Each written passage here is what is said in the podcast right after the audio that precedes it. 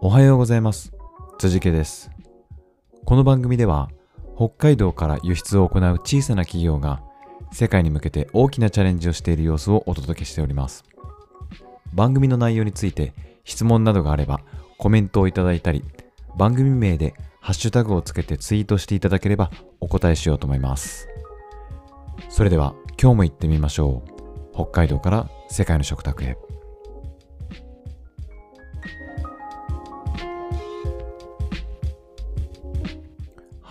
えー今日はですね、9月の30日ということで、えー9月の月末になりました。月末をにはあの1ヶ月振り返ってみようという回をですね、ちょっとやってみたいなと思いました。初めての企画でございます。平日ですけどね、えーチャレンジ企画みたいなフリートークになってます。えっと、9月はですね、えー音声配信を始めたっていうのもありますし、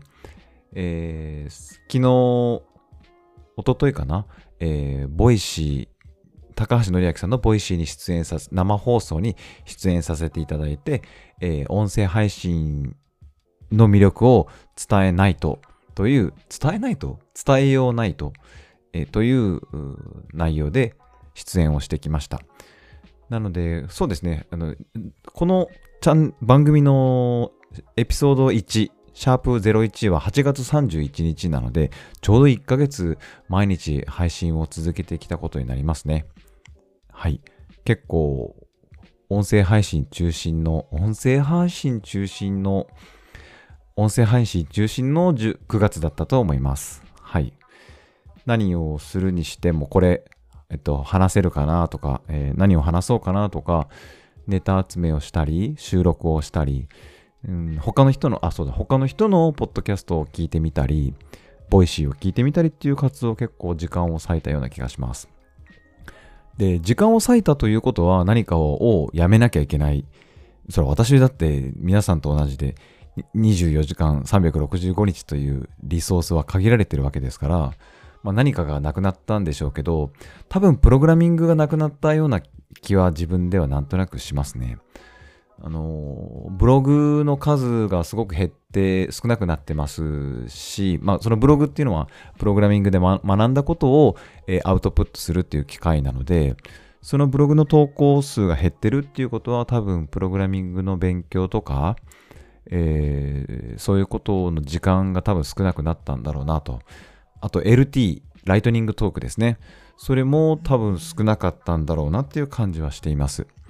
えただ、えー22日にはですね、9月22日は生産性爆上げ勉強会というところで、えーセミナーで登壇をさせていただきました。まあ、内容はですね、会社の業務効率化を、えー IT とか、えープログラミングとかそういうので、えーどうやってやるのかとか、えー私が会社でどういう活動を行ってきたのかっていう3年間を振り返るという、えーセミナーだったの、1時間のセミナーだったので、そうですね、あのこの3年間の学習の総まとめみたいな時間になって振り返りを結構してたなという感じはします、9月は。はい。なので、新しい技術を勉強したりとか、えーオブジェクト思考って何なのとか、えーっとモ、モデリングとかですね、えー勉強しててちょっとつまずいていたところは一旦ちょっとあのお休みしたような感じかなというふうにはします。はい、オブジェクト思考ファンの皆さんには大変あのあの残念なお知らせになってしまったかもしれませんけど、はい、一旦ねちょっとあのお休みという形でまた必要な時が来たらまたオブジェクト思考とかですね、あのドメイン駆動設計とかそっちの方の勉強に戻っていきたいと思いますけど、まあ、そもそもうちの中小企業の規模、あの携わってる規模システムの規模で、えードメイン駆動設計とかオブジェクト思考が必要なのか、変更容易性をなんかちゃんと担保しておかないといけないのかっていうと、実はそんなこともなくて、えっ、と、そうですね、組織の規模と、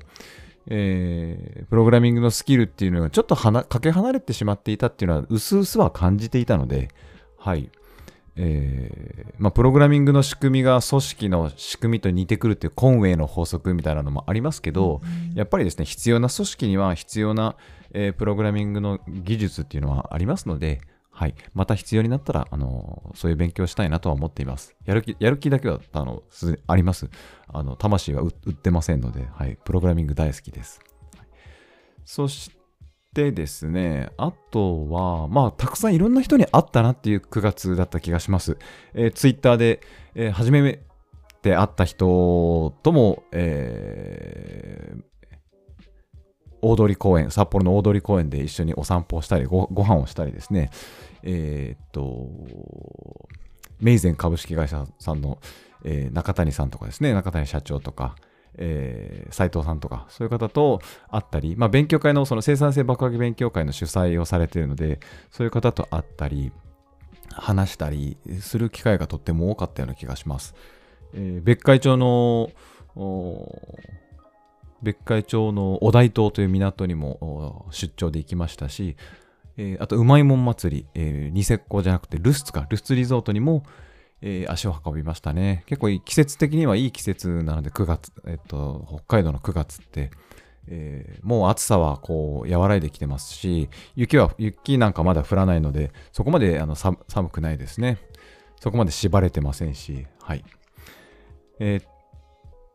そうなので、移動したり人に会ったり、まあ移動する先には必ず人がいるので、人に会ったりっていうことを続けていましたね。で、コーチングはあの相変わらずずっと勉強して、えたくさんセッションをさせていただいています。まあ、コーチングについても、あのまたどっか別の機会を設けて、えーお話しさせてもらおうと思いますけど、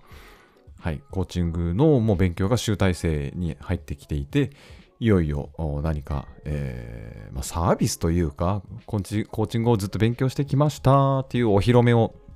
来月10月はしたいなとは思っています。はい、それと、英語の勉強ですね。英語の勉強引き続きしていて、うん、そこまで効率のいい学習を続けられてるかっていうと、本当にあの手探り状態で、えー何がいいのか、まだいまいち分かってない感じですけど、とりあえずや時間を作って、1日10分でも30分でもやってみようと。あと、アウトプット、あのこの音声配信でも、Your Week in Asia っていうのを始めましたけど、